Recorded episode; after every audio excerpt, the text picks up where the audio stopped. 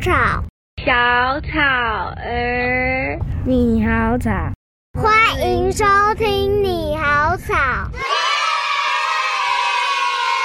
大家好，我是小草儿，欢迎收听你好草。今天呢，我们要终于要制作。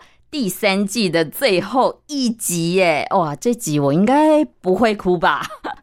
不是因为感伤啦，其实我第四季已经都想好主题了。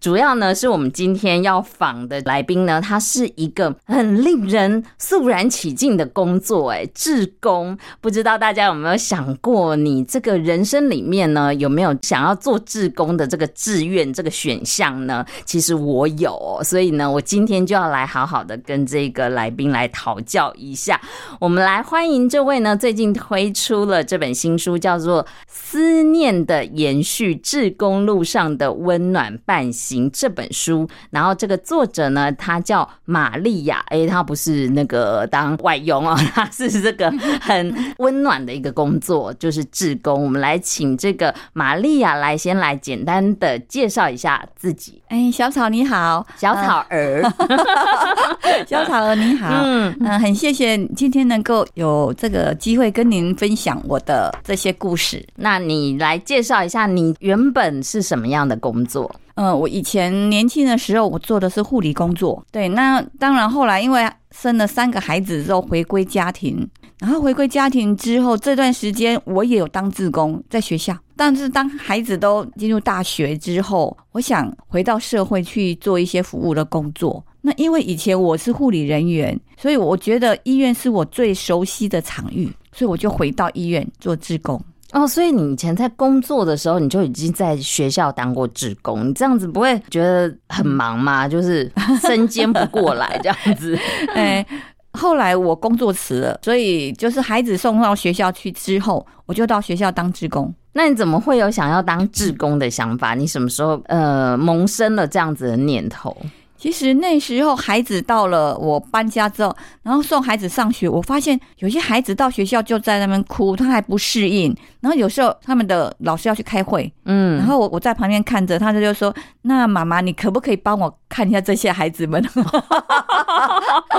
所以那时候我就开始进入学校，学校因为他也有护理的工作服务嘛，然后还有呃图书馆。嗯，然后在班级里面的话呢，就讲故事。所以我大概有很多年，就是每周礼拜一老师去开会，那我就老师就给我读书的范本，那我就照着故事跟同学分享，就同时念故事这样子讲解讲解，然后跟他们分享。嗯，对。那你觉得在学校当志工跟在医院当志工这两个差别在哪里？其实基本上对象完全不同，对，因为在学校里面你会看到很多孩子，那孩子的话，其实真的会看到一个希望，然后也会觉得孩子很可爱，或是说，嗯，有些他会想念爸爸妈妈，或是在功课上或同才之间有一些他们适应上困难的，那我们能够嗯协助的，可以帮他们。那孩子很可爱啊。然后觉得，哎，未来他们哎会想象这个孩子以后长大，他的兴趣，然后未来会从事怎么样的行业，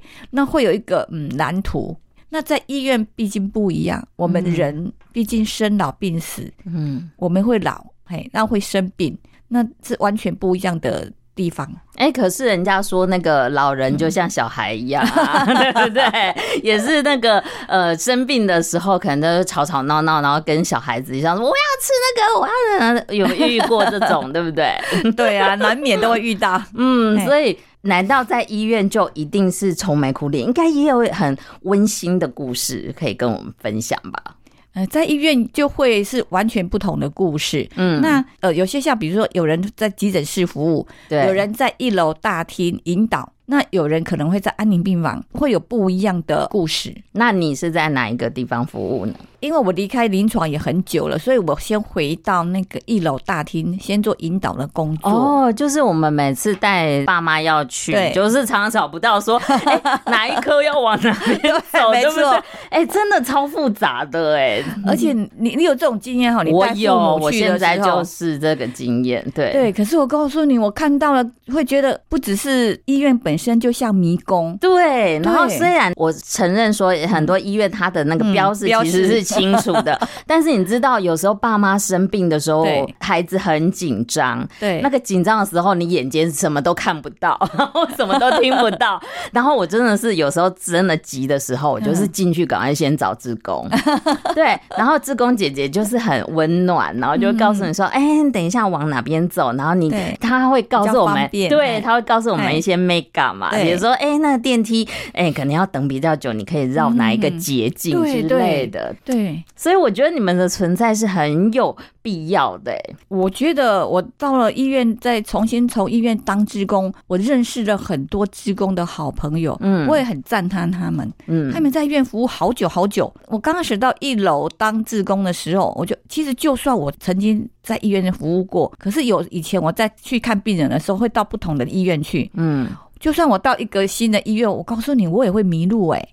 对不对？是真的，在医院真的，它 的建筑，它的每个地方都不一样。是没错，而且现在就像我在医院服务的时候，一楼的时候有很多哈，你会看到六十几、七十几甚至八十几的病人，他没有家属陪伴。哦，对。然后我们就看那个老人家，然后这样子巍巍战战的走进来，嗯，然后他可能需要轮椅，你如果能够主动发现，就赶快问他，然后他可能要去哪一诊。他还要找，那他也会主动来问你，那个在哪边抽血呀？我要照 X 光啊，我要哪一诊啊？我要去哪边做体检？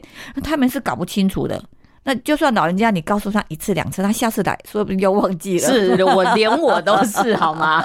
我每次的明明都知道，说哎、欸、那个地方一个礼拜前去过了，但是我下一个礼拜我就忘记了。对，何况是老人，对不对？对，何况而且是没有人陪伴的老人家。对对对，我就觉得哇，我很赞叹，很佩服这些志工姐姐、那大哥们。当然了，女生居多，然后我就觉得他们好有耐心哦。你应该也是啊，不然怎么会当这个志工？你做志工多久了？大概有七八年。那你一开始就是呃选择在柜台服务吗？是，其实我的目标就是一个是在柜台服务，那一个呢就在安宁病房。那我到柜台服务的时候，其实我觉得我有问过其他志工，你们为什么要来医院服务？嗯、那有些志工就会告诉我，我觉得我在享受、欸，诶。我在享受这种快乐哦，嗯，服务的那种助人的快乐。对，他说他平常的工作是接线接电话，所以他每天工作就是面对机器。然后后来他当了职工之后，他发现每当病人有需要，像现在有一些，嗯，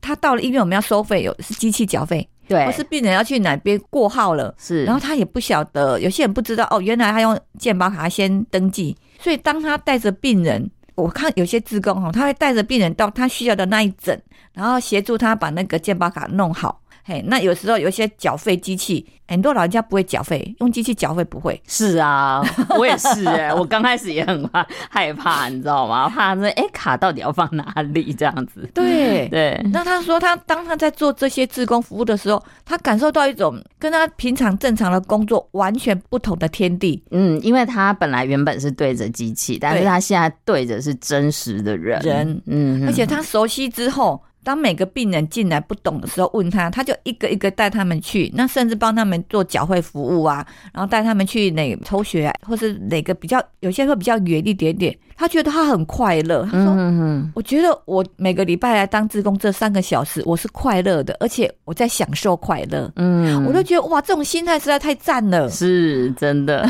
嗯、那所以是不是在柜台这个当志工比较快乐，跟安宁病房的志工？不一样，安宁病房是不是志工他承受的压力会更大？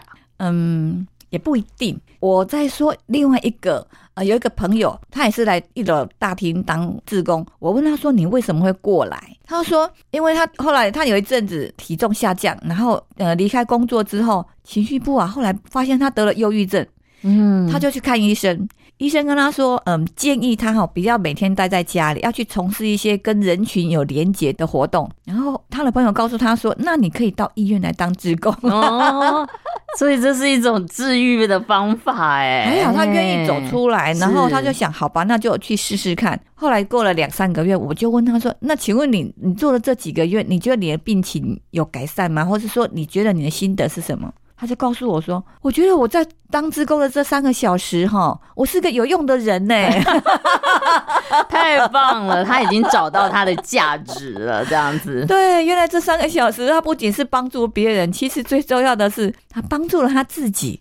他做的很快乐，嗯，对，而且我发现他在做志工的时候。他很乐意去带每一个病人到他要的定点，可能比较远，可是他觉得看到他是老人家或是生病的人有需要，有一种恻隐之心，人人皆有之，嗯，而且发现做完这些自工的时间最快乐是自己。对，而且就是不会像那个 上班族，你知道吗？嗯、上班族就是每天说啊，怎么做了那么久才一个小时？可是你当做这些事情的时候，你一下子那时间就很快的就度过了，对不对？对，嗯、我有个朋友他跟我说，他们公司有推行，每一周你可以去半天请假半天，然后你可以报时数，因为你可以当职工。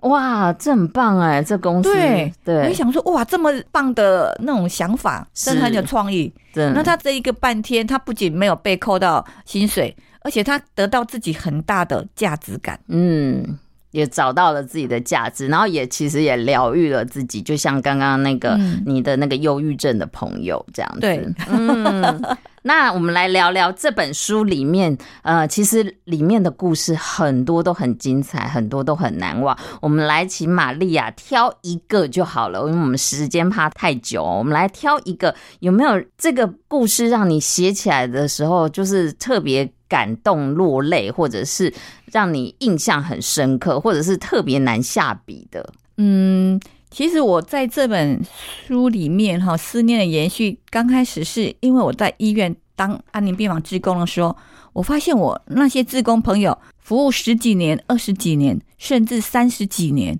我就想，天哪，三十几年，那这一生每天都到医院去当志工，到底是什么样的心情跟故事？那我发现他们有很多都来自于他的亲友、他的父母曾经在安宁病房离开。所以他们走过那一段自己的呃亲身的心理的痛之后，后来发现，哎，比如说我第一个志工是阿佳，他就是因为他爸爸在安宁病房的时候，他发现他爸爸最喜欢唱歌，所以他爸爸离开之后，他很思念他爸爸。他思念爸爸的方式呢，是到安宁病房当志工，所以在安宁病房他就负责呃卡拉 OK 机器的那些嗯，要请厂商如何来处理啊哈，然后邀请病人来唱歌。他会在那里，他的思念也得到了疗愈，也帮助了别人。嗯，哎、我觉得唱歌真的很很有帮助、哎、因为我也会常常唱歌给我妈妈听。哇，对，真好哎、欸！你有没有录音录下来？没有啦，就是给她听而已。对啊，就有时候会唱给她听。其实你可以录下来，或是那个画面、嗯。你知道，我曾经我们会有一些录下来的画面，我都觉得哇，这些病人。是我陪伴他们，还是他们陪伴我走最后这一里路呢？是是是，都是一种很难忘的因缘。对，没错。你刚刚提到了安宁病房嘛？那安宁病房里面的志工到底都做哪些工作？相对的压力是不是会比较大一点？志工所做的工作非常的多啦，那也不一样，因为其实安宁是一个团队，那有医师。护理师，然后心理师、关怀师、社工师，哇，这么多！对，然后还有很多志工。那每个人有每个人的专长。嗯、那我们会，比如说，医师会带着这整个团队一起做个案的讨论，然后这个病人跟家属需要哪方面的协助，那我们可以做到哪些？嗯嗯。那比如说，呃，有病人哦，他。跌倒之后，他就到了急诊室，然后住院之后，因为他是腹水很大嘛，肝硬化，然后没办法下床。那当然每天他们就会帮他擦澡，然后在医院两个两三个礼拜之后，后来转到安宁病房。那时候他意识是很清楚的，他们家属看到安宁病房有百万级的按摩浴缸，哇，马上请护理长说，我们可不可以让他洗澡？哇，那病人好开心哦！嗯、我记得那病人两三个礼拜之后，有一天可以在安宁病房的百万级按摩浴缸泡澡的时候，他真的非常开心。嗯，我们那天就陪着他泡澡，然后洗澡，然后他说：“哇，我好久没有刮胡子了。”他儿子前一天赶快帮他准备好他的刮胡刀。嗯，所以那天我记得印象非常非常深刻。他很开心，然后就泡澡泡在里面，然后那个按摩器的热气啊、热水这样按摩着他，他很开心。然后他儿子就帮他刮胡子。哎，你刚刚说团队里面有很多不同的志工嘛？对，所以你们当初要申请的时候，他会根据你你要做什么心理测验吗？性格测验才派你，还是说你可以自己填这样子？哦，当然这个时段一定是需要跟嗯志工督导哈协商，哦、对，因为那可能因为志工其实。专长很多不一样，比如说有些志工他就是可以哎、欸，对洗澡啊哈，刮胡子的洗头特别很有兴趣，哎，这里面有很多故事哎、欸，就像我刚刚告诉你的，哎、欸，我就看着那个病人的儿子就慢慢帮爸爸刮胡子，就他泡澡哦，然后可是手势还不顺，就有点 K K，然后我我们就说，哎，没有帮爸爸，有没有以前没有帮爸爸刮胡子过？他说。没有，这是第一次，因为以前爸爸是可以活动的，没、嗯、想到一摔摔成这样。嗯，然后那天我就发现病人洗完澡之后睡得好舒服哦，整个身心好舒服的睡着了。可是那个儿子自己在那边掉眼泪，我想说奇怪，病人还稳稳的，他为什么这么伤心？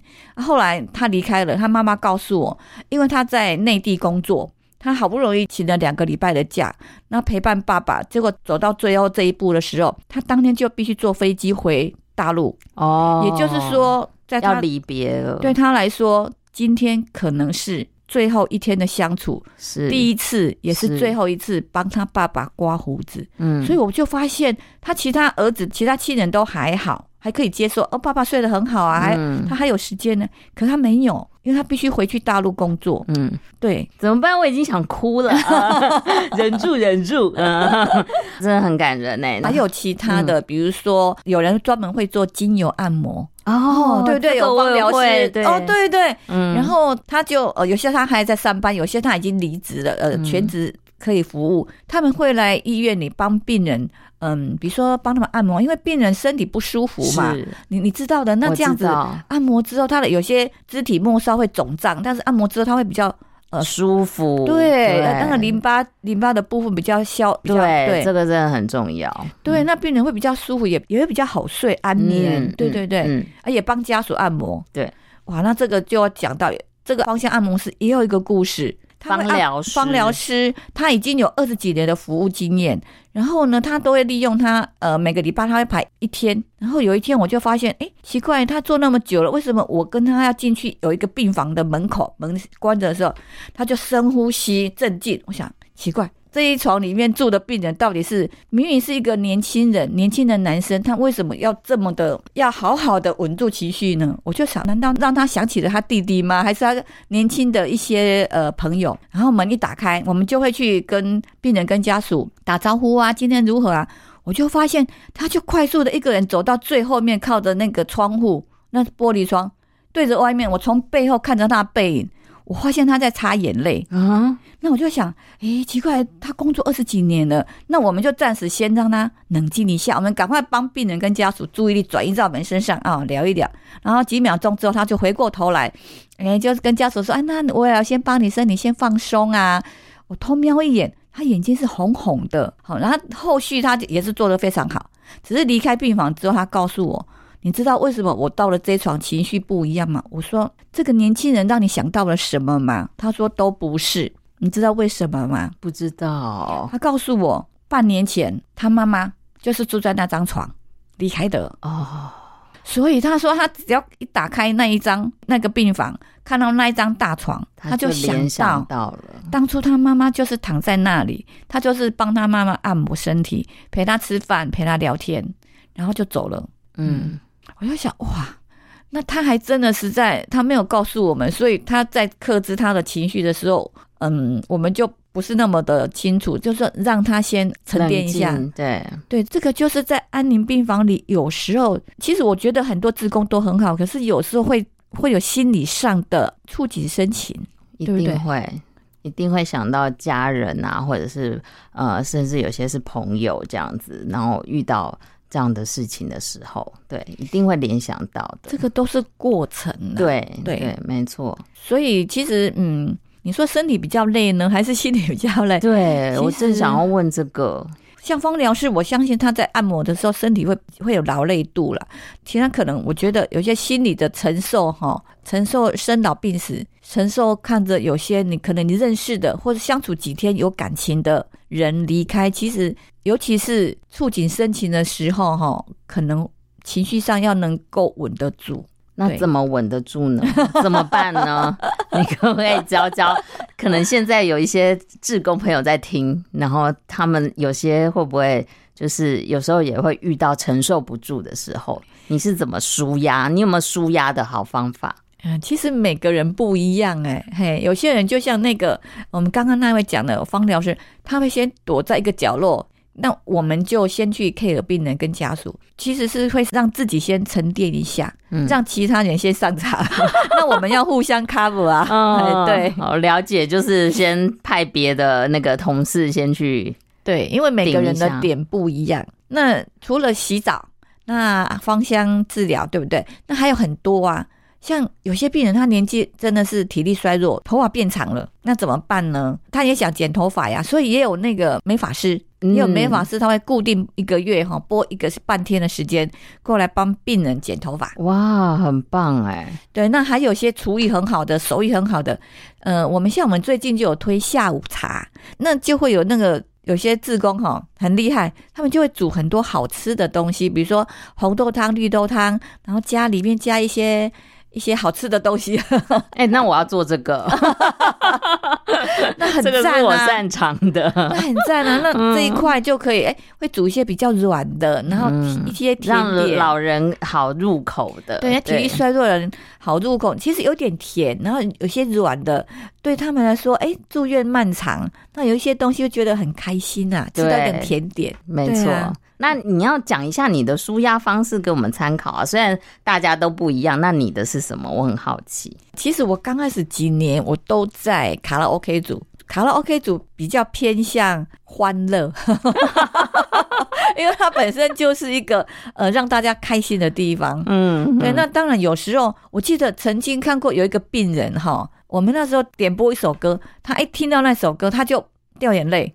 哦，哪一首这么那个？分享一下哦，负心的人哦。然后我就想说，诶，这个我们就想到很多画面哈。当初他到底遇到一个怎么样的男人？然后为什么他每次听到别人点负心的人，他就掉眼泪？然后我的工作就是赶快去拿卫生纸，我就坐在他旁边，我说：“大姐，很好，你的功用很好。”对，然后呃，我们。当然会有很多产生画面，想说到底他遇到了一个怎么样的男人？嗯嗯。然后大概过了两年吧，有一天当别人点负心的人的时候，其实我们都不点，职工知道他的状况，可是总会有其他病人跟家属他们点了，结果发现他掉眼泪，我就拿卫生纸给他哭了一哭之后跟我说。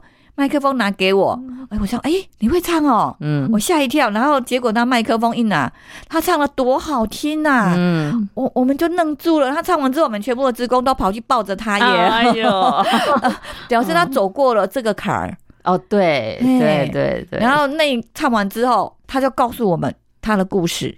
哦，原来他当初呢，他十八岁的时候认识他先生，然后那时候他先生还到他们家提亲，可是他妈妈呢？欸，因为他先生是那个呃，从大陆过来的打仗过来老兵嘛，是是是是是，然后妈妈家属全部不同意，他们说这个人不知根不知底，什么时候会回大陆也不知道。对，然后才十八岁，还有很多弟弟妹妹要照顾要养啊，所以他妈妈就把他吊在屋顶上，打 痛打一顿。哦，他说他永远记得十八岁被他妈妈吊起来打。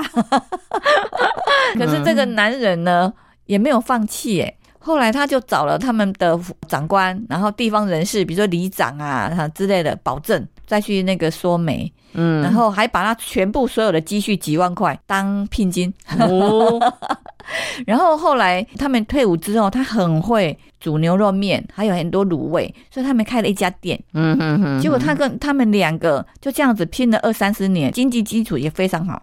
嗯，后来。这个男人呢，两岸开放之后，他就回大陆，然后先到妈妈的坟前哈，先把它重新装潢一遍，然后哭得稀里哗啦的。那同时那边的亲友啊，哈，他就帮他们盖房子。然后后来回来之后呢，几年之后，他发现这个男人得了癌症，嗯，然后他就跟太太说：“那我最后呢，已经治疗几年了，那也没怎么机会了。那我想回去，他想陪伴在他妈妈旁边。结果这时候，这个大姐呢，发现她也得了乳癌，嗯，她不希望她回去。她说：我们最后能不能两个人就在台湾，然后互相陪伴？虽然也有子女，可是她觉得这个让她先生一个人回到大陆，她不忍心呐、啊。嗯，对。可是这个先生无论如何都要回去。嗯。”那因为他们那时候经济好的时候，常常去带着孙子去唱歌。他先生很喜欢听《负心的人》，所以他每次都会唱这首歌，而且很好听。所以他先生回去之后，回去大陆之后，真的不到三个月就走了，他很伤心，因为看不到。然后，所以后来他听到这首歌的时候，他就会哭。当然了，这个大姐她癌症来来回回进医院，大概十年吧。那最近也离开了。嗯，对，嗯，真的，医院常常会有这样子，就是有时候你见他一面，你也许就是最后一面这样子，对呀，对不对？其实要格外的珍惜在医院这个人与人之间的缘分。在安宁病房里，有时候真的病，尤其是我在卡拉 OK 的时候，嗯，经常有时候病人来，那我可能就是这一次唱歌的机会，然后就没有下一次了，有可能我们会推着大床。嗯，我记得有一次有一个病人，他有点谵妄了，也蛮默契的。那住院的时候，嗯，下午的时间比较无聊，他儿子女儿很孝顺，就推着大床到我们卡拉 OK 组来听歌。然后他儿子告诉我们说，他妈妈喜欢听邓丽君的歌，那我们就点了很多歌，然后模仿邓丽君的声音去唱歌。哎，他妈妈虽然有时候张望，有时候清醒，清醒的时候他就很开心。嗯，那后来呢？他女儿说：“哇，看他妈妈有清醒的时间，就说他最喜欢听《何日君再来》。”那我们的大姐有有一位大姐是学声乐的，所以我们就请她唱，她唱的好好听哦。然后我就问这个病人说：“我想问他说，你觉得好不好听，开不开心？”结果我走进去的时候，发现他头脑清醒的的情况之下，他闭着眼睛流泪了。嗯，就说我我在想，或许是这首歌让他想起了。某某生命里面的生命的某段时光，对对，对某一段快乐的时光或难忘的时光。嗯、那还有最在生命的最后，有人唱了这么好听的歌给他听，儿子女儿陪伴在身边。对对，嗯嗯。那当然，后来下一次我就再也没见到他了。是，对嗯。那卡拉 OK 你的哪首歌是什么？你你都唱什么样的歌给病人听？我自己没有什么哪首歌，你没有什么哪首歌？我们这个节目要一定要拷问出来。我想要问说，哎、欸，你听歌吗？你平常是有在追剧，或者是你有没有喜欢的偶像？你有没有追星过？其实我很少追星诶、欸，你没有追星啊？有没有喜欢的偶像？喜欢特别喜欢听谁的歌？嗯，我我有点忘了我，但是我儿子他喜欢听周杰伦的歌。我问的是玛丽亚啊，我记得，其实我是记得有一次有有一个病人哦，阿妈八十几岁阿妈，那我们请问他想听什么歌，他竟然说想了很久，说他很久没有听《欧玫瑰》了。那是我大概小学很小很小时候听过的，那是方瑞儿小姐的歌嘛。那我们就打开那个就是。点唱机，然后还好他那个会唱，然后我就尽量模仿那个。我记得方瑞儿小姐在唱这首歌的时候，她是那种很伤心的，快哭倒在地上，那我就尽量模仿那个很伤心、痛苦、哭倒在地上的样子。哇，那你很厉害耶！虽然我唱的不好听，五音不全，可是我觉得，我就看着那个阿妈，她竟然从头笑到尾，就看到她张的那个牙金牙有没有闪闪发光，一直笑，一直笑。因为你就是唱的五音不全呐。对，而且我模仿的很好笑。嗯，其实我很认真模仿，哎，可是他觉得很好笑，很好。你看，你带娱乐给那个阿妈，对不对？然后我就觉得，哦，他好开心啊！大因为他很开心，所以所有大家都很开心。但是我唯独看到我们那个志工阿佳，就是思念他爸爸唱歌的情景呢，他就呆呆的看着他。嗯。他很想念，他在那个场景，他想念起他爸爸当初很开心的样子。所以其实我们彼此自工之间，我们要互相的 cover，然后互相的包容。对我们，我就记得我们那一组，我们我们有几个，有一个很会唱歌的，呃，信珍姐，然后组长阿佳，她比较不会主动唱歌，可是她会去，她会很想念她爸爸，她会希望每个老人家都很快乐。对，所以每个志工有每一个不同的长处，这样子，对，对，不同的特质。对，那有些也不见得说你有些是关怀组，我就记得有一个宝妈妈哈，他是会去关心病人，然后看病人有什么需求或是愿望。他有一次告诉我，有一个病人他身体很虚弱的，他想念起他爸爸。那他想念他爸爸什么呢？在他小时候的时候，哎，每个礼拜就会带着骑着脚踏车带他去吃鹅肉冬粉。嗯，因为那时候他爸爸觉得这个很营养又好吃，而且那在那时候算是奢侈品，所以他是对爸爸的思念一直是记忆是这一碗鹅肉冬粉。嗯、然后他体力衰弱，他想我爸爸走了那么久，然后我也快走了，我可以去看我爸爸了。那他就想念这个鹅肉东门。那位宝妈听进去了。我们五点下班嘛，他下班之后他没有回家哦，他去医院附近的呃市场。然后他就一家一家的问老板，请问你们有没有卖鹅肉冬粉？哦，他就这样一家一家的店去问。嗯嗯嗯、他说他走了一个多小时，脚走的脚好酸，但是他没有问到鹅肉冬粉。嗯、我说后来怎么办呢？他说后来一个多小时之后脚酸了，然后他突然叮想到了，他可以去买一盘鹅肉啊。所以他就又跑去市场重新找，然后再自己煮冬粉嘛。他就找到卖鹅肉的，他买了一盘一百块的鹅肉，然后带着那一盘鹅肉跑到店家，好那个卖面的店家，跟老板，你可不可以帮我做一碗鹅肉冬粉？啊，真的，他大概花了两个多小时。完成了这一碗鹅肉冬粉。当他带着那个那碗鹅肉冬粉回到病房给病人吃的时候，病人好开心哦。嗯，我听了很感动。可是病人那时候就想到，我要走之前还能够吃到这一碗，对，现在吃不多，他就吃三四口，因为衰弱，体力衰弱。可是他非常开心。那病人大概三天后就走了。但是他跟我讲这个故事，我就好感动。嗯，不见得每个自工你呃你会很多特别的专长，单单这一件事情，我就觉得哇，我真的令人感动。因为他的观察力很敏锐，然后他的记忆，他要把它记在心里面，然后他愿意付出行动，对，愿意付出行动，这个是特别感人的。是。嗯那我们要来问一下，就是说，志工跟志工之间难道都是温暖的故事吗？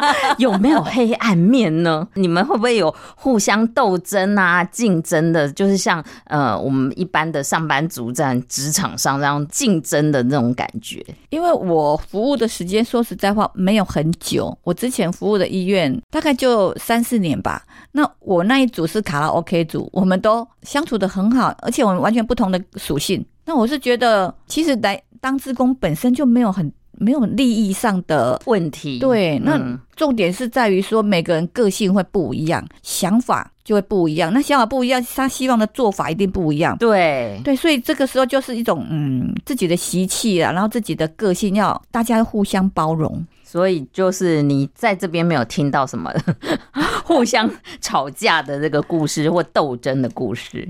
比较少斗争倒没有，但是吵架会是因为对某一件事情的观念或想法会不一样，那会沟通，就是有时候可能沟通比较大声一点点吧。但是我我觉得我们要配合医院呐，医院的督导啊，督导他可能有些想法哈，他希望怎么做，那其实志工需要配合医院，那当然督导也会请督导也多照顾、多关照一些志工的需求，那大家才能够和谐一起服务。那像你们这样一天上班都大概几小时？我们现在一个班三小时，一个班三小时，每天都要去吗？呃，没有啊，因为有些人他可能都还在上班呢，哦，所以你可你可以挑你一个时段，你可能今天早上或明天下午。那如果有些人没上班，可能有一天我早上去，就发现下午刚好那那个职工他。临时有事不能来，那我就可以帮他代班哦。对，那一个班就大概以三小时为主。嗯、可是也有些人很发心，他可能一个礼拜去五天哦，也有这种人，也有这种人。那可以身兼很多地方的志工吗？你可以这个地方做做，那个地方做做，有有这样子吗？嗯，每个地方的每个医院规定不一样，有些地方可以。那当然有，又有很多人他会觉得，呃，我在医院这个地方，呃，一楼当职工就好了。然后他会去其他的地方当图书馆的职工，哦、或是去生命线，或是去某一个他的宗教团体的地方到场当志工。所以有很多人他会有各个不同的地方当志工的经验。嗯哼哼，对。如果说这个地方适应不了的话，可以就是换掉这个地方，然后去别的地方，有有这样子吗？嗯，其实这个就只要跟督导沟通，比如说他可能他在急诊室，有些人喜欢急诊室当志工，对对，因为他快速，事情很快就处理，嗯，就是可能你在情绪上的比较没有负担那么重，是。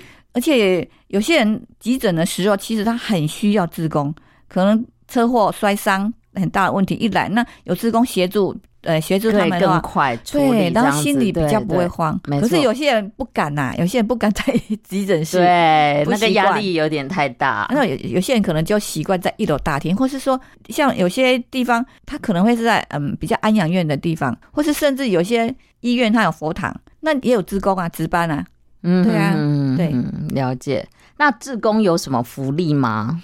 志工哈，每个医院不一样，那基本上大概有些都会有像车餐费。嗯，就说你只满三个小时的班，那他会给你一份，比如说大概七十到八十的车餐费。那当然，我听我们医院有些职工他们会觉得，我们可以把这份钱呢再拿出来捐。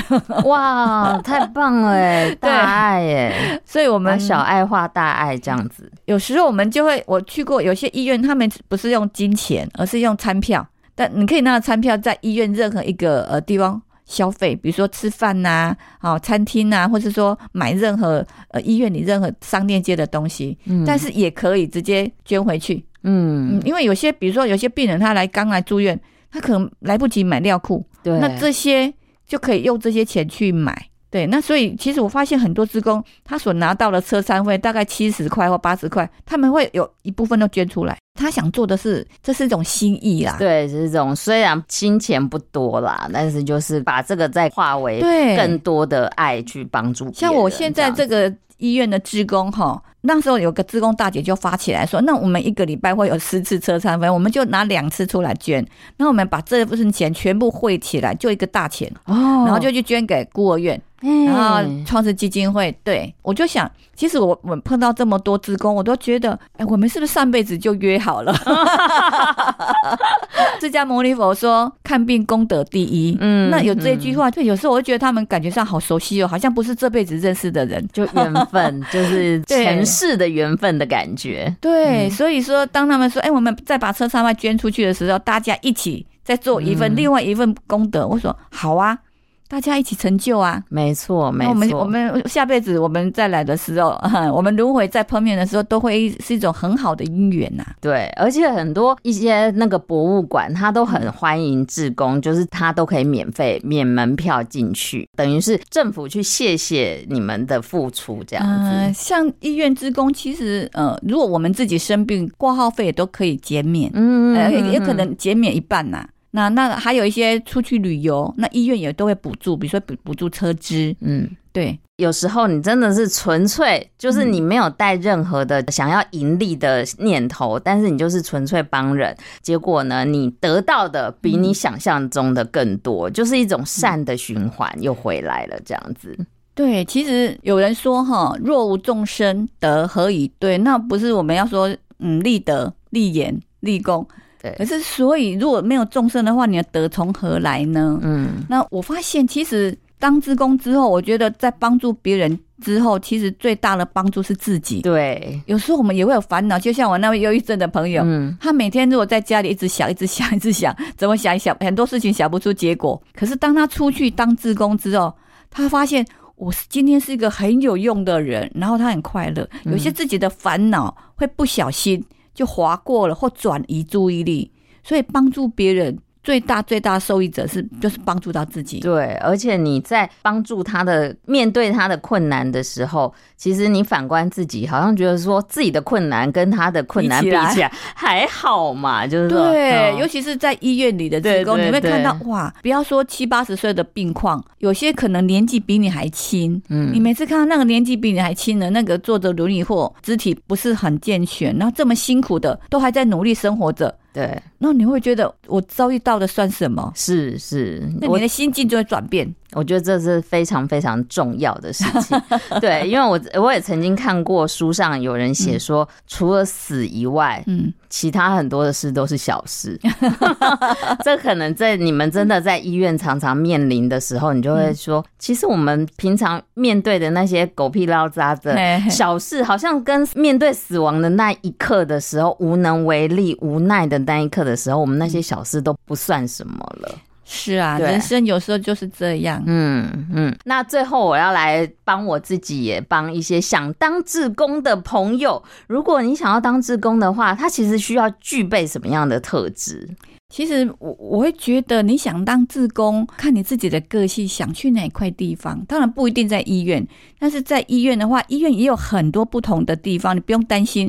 比如说有急诊室，对，就像你刚刚前面说的嘛，对啊，对对门诊，然后也有，哎，门诊也有很多是，哎，比如说，嗯，佛堂里面或是养老院里面，哎，有些人是专门跟那个老人家唱歌，哎。嗯，对，这个我也好像蛮适合的。对，我记得有一，我记得有一个职工告诉我，其实我们跟病人唱歌的时候，他那一天会特别快乐，他可以到晚上都很快乐。他说他有一天跟带着一个病人唱歌，三天后他竟然梦见那个病人来跟他说，很感谢你，我那天带我唱歌，我很快乐。然后他梦完之后，突然间醒过来之后，呃，当天他就接到一个消息。那个病人走了，嗯，就是病人他在最后的时候，那个时光是快乐的，而且他还来感谢他，对，那太棒了，对。所以如果说你想当志工，当然配合行政单位，呃，他什么时候发出招收那个志工的简章？那你你要配合这个时间，因为他一定每年有些时间是固定的，然后他可能要具备哪些？你有什么？你有什么样的背景？他可能把你安排在什么地方？你要协商啊，哦，然后背景啊，然后才华都把它写上去，然后他们会帮你媒合的意思吗？对对，你什么时间？可能你礼拜六下午有空，可是他觉得，哎，我们礼拜天早上更需要人，你方不方便？那有些地方还需要受训，比如说安宁病房。就必须先受过训练，就是基本的，可能你要换尿布啊，要洗澡啊，不是？你这这个，他他有专业的一套的训练，你可能要先上过课。嗯哼哼，对，了解。除了医院还有什么？像你刚刚说的，除了医院有学校，还有学校哪边地方会有志工？博物馆很多啊，很多美术馆、博物馆啊，还有很多呃，我知道很多道场也都需要，像有些道场的图书馆里面。哦，对对对，图书馆，对对对，对呀，嗯嗯，我以前也是在学校的图书馆，我也很快乐。我觉得在那边陪着孩子看书，那是也是一种快乐。对，念故事书给他们听，这样子讲解给他们听。对对，嗯，好，那我们最后来请那玛利亚再宣传一下这本书，叫做《思念的延续：志工路上的温暖伴行》。来，嗯，这本书呢是我在临床上遇到很多志工，那当然还包括家属。啊，还有病人的故事。那我觉得人生能够有缘碰到这么多志工，然后有些病人甚至我们只有一次的机会啊。有一次刚帮一个病人洗澡，然后他爸爸也帮着他洗澡，然后我们就发现他爸爸帮这个孩子洗完澡之后，冲到那个洗手间里面哭得稀里哗啦的，因为这是他第一次帮孩子洗澡，也是最后一次。嗯，你就会很珍惜。人生其实。有很多事情好像也没有那么的大不了，嗯，嗯，那我很感谢有很多机会陪着病人、陪着家属走过这最后一里路。那我更感谢非常多的志工好友，大家在成就一个共同的净土。啊，也欢迎大家一起来当志工，因为你在帮助别人，其实最后是帮助到自己。嗯，那姐姐已经想好下一本书要写什么了吗？呃，下一本书有有人跟我说，除了自工，你是不是能够告诉我们，呃，有些心理师、关怀师、社工师，他们还做些什么？当然包括医生、护士、欸。这个我也对，这个我也很有兴趣，也很有兴趣哦。嗯，好，那敬请期待。好，希望玛利亚再帮我们。哎、欸，那你观察力跟记忆力都很好哦，你怎么可以记这么多故事？都是在身边的故事啊！啊，你是不是立刻听了之后就立刻把它写下来？先写个草稿哦。嗯、欸，其实。那些都感动了我哎，我的生命，我觉得我在医院里其实是我收获最大，因为他们都让我很感动。好，那我们来期待你的下一本书，好不好？谢谢你，谢谢谢谢谢谢大家收听今天呃非常温暖，然后也非常有意义的节目哦。希望如果真的想要当志工的，不妨现在可以稍微去搜寻一下资料，然后付出你的时间，你会得到的更多，然后治愈到你自己，疗愈到你自己。是，嗯，是，谢谢玛利亚姐姐，谢谢小草儿，嗯、谢谢谢谢，拜拜 拜拜。